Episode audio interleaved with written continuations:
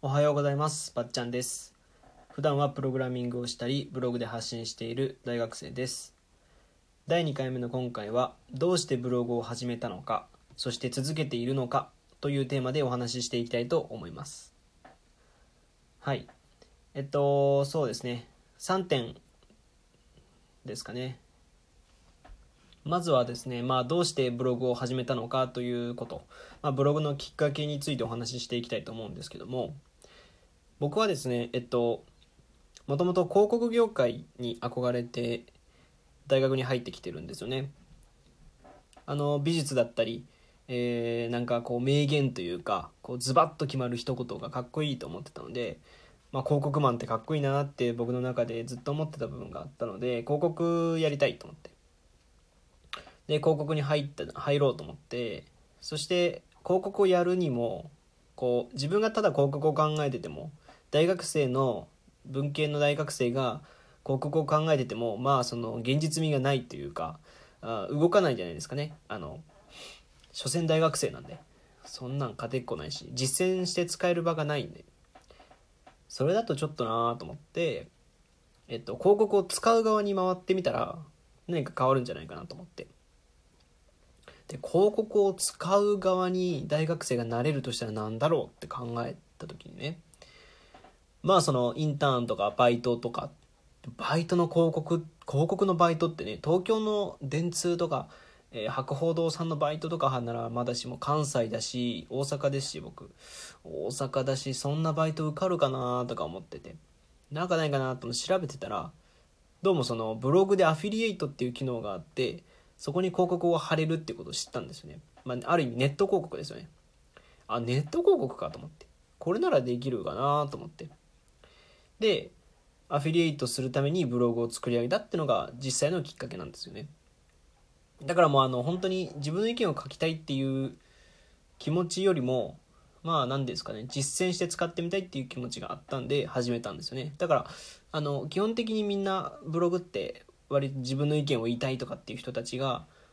あの出してるんで作ってるんで僕はちょっと変わってるのかなって思ったりもするするんですけどあのそのおかげもあってというか、まあ、そのせいなんですかね。稼げるブログにしたくて、まあ、全然記事上げてないんですけど。それが目的でしたね。うん。でまあこの視点っていうのは実際大事で大事みたいで。あの僕就活でそのウェブ系の会社まあ自社開発の会社なんでこうベンチャーでしてこうなんですかね。新たなサービスをどんどん作り上げるようなところなのでこうそういう視点自分からやってみようっていう視点が大事だっていうことを知ってたんでたまたま。だからこういうブログを更新というか、まあ、続けることでこうなんですかね。なんでもともとプログラミングやったんですかっていうのにもつながってくるんですけどそのプログラミングも実はそのブログのデザインを変えたいと思ったことがきっかけでプログラミングを始めてるので、まあ、僕はエンジニアに、まあ、就職を決めたんで内定を決めたので別にブログを続ける必要もないんですよね。稼げるか稼げないかっつったらプログラミングでまあそのクラウドワーククラウドソーシングとかを使って稼いだりとかえっとプログラミングのエンジニアとしてのインターンとかバイトとかに行った方がいいんですけどいいんですけど僕はそれよりも稼げなくてもいいからブログやりてえっていう気持ちにななってるんですよね、まあ、なんだだからブログを続ける理由についてここからお話ししていきたいと思うんですけどもうんと簡単に言ったら3つあるかなってちょっと振り返って思ったんですけど経験を残したいっていうことと可視化したいっていうことと最小の PDCA が回せるっていうことでもこの3つなのかなってまあ思っててその経験を残したいっていう1つ目はうんとやっぱりその自分が書いた文章とか自分が読んだ本とか自分が見た自分が見た映画とか、まあ、プログラミング書いたコードとか忘れるじゃないですか。あの僕パラサイト見たんですけど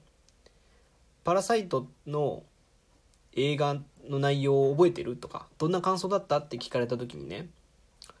あなんかね残酷だったけど面白かったよみたいな。みんなそういう感じで言っちゃうじゃないですか。それだと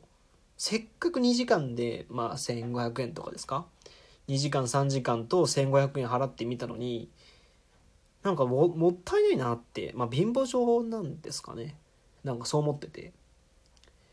だからそれだったら残さないっていうのが最初なんですよね。そのブログを広告貼るんですけどもう本当に微暴録みたいなあの日記じゃないですけどこうこれを学びました。これを考えました。こう思いました。っていうのをただつらなってた最初で今でもそうであの大悟の本とかメンタリスト大悟の本とかなんかこの前だと遅いインターネットについてとかあと小説だと「世界から猫が消えたなら」とかそういうものってうんやっぱこう残しておきたいなっていう経験として残しておきたいよねっていうのがあるんですよね。でそれをまあ見てくれる人がいるなら見てくれる人がいるで嬉しいんで。だから一石二鳥ですよね。って思ったんですよね。経験を残したいっていうのが一つ。でもう一つ可視化できるっていうことなんですけど。あのー、まあこれはちょっとプログラミングにも関わってくるんですけど僕エンジニアになるにあたってプログラミングはまだ手段だと思っててですね。えっとこれはよく言ってるんですけどプログラミングってあの技術をスキルを、うん、上げる人はずっと上げ続けるんですよ。で別にこれが悪いことではないしこれが趣味でやってるんですっていう人に人人たちに対して、えー、別に反論もしようとは思わないんですけど僕はですよ。僕はあくまでプログラミングをしたいわけじゃなくてあるものが作りたくてプログラミングしたりとか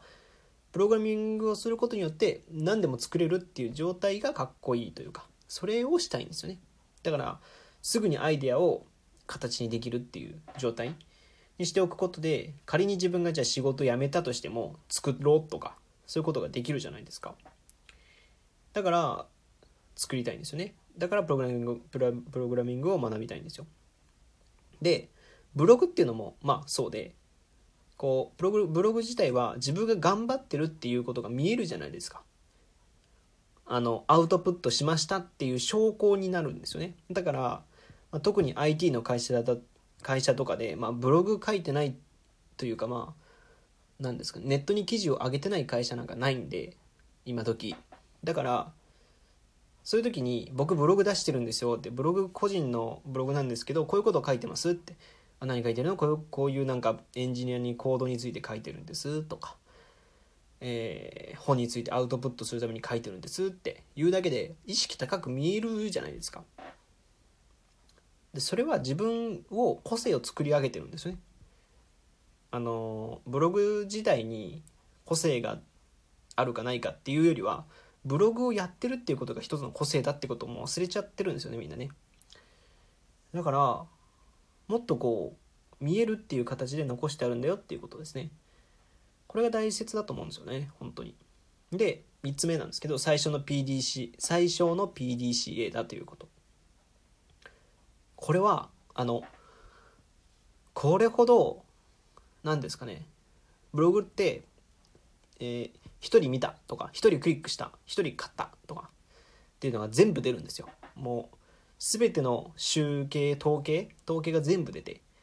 でここにクリックされここのクリックされてますとかいつクリックされました？何時何分にクリックされました？とか、えー、スマホですか？タブレットですか？パソコンですか？とか。どの国ですか？とか。全部出るんですよね。でここまで詳細に出るものをを地道にやってればうまくいくんですよ。で真似してうまいこれまで有名なブロガーさんだとかっていうのいらっしゃるのでそういうの人たちを真似ればうまいものができるんですよ。ぽいものができるんですよ。これは PDCA の一番基本ですよね。でそれを楽しめるっていうかで最初のっていうのは本当にサーバー代とか1000円とかあとその別に時間もまあそれなりにかかるんですけどお金もかかりませんしあのうんと別に自分的に自分が頑張るか頑張らないかだしやらなきゃいけないっていう規則もないしっていう意味で最小なんですよね。だから心的な負担も精神精神的な負担も体力的負担も金銭的負担も最小なんですよね。でこれをやれるっていうのはまあないんじゃないかなって他に。で仮にねそのきつくても自分の頭に入れれるっていう意味で書いてるんだとしたらそれはいいじゃないですか。だから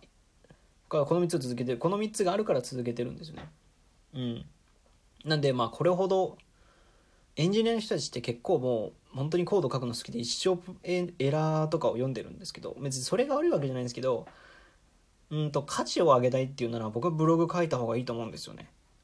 あの本当にそう思うんですよ。だからエンジニアの人たちはもっとさなんか違うこと頑張った方が掛け合わせなんでね結局。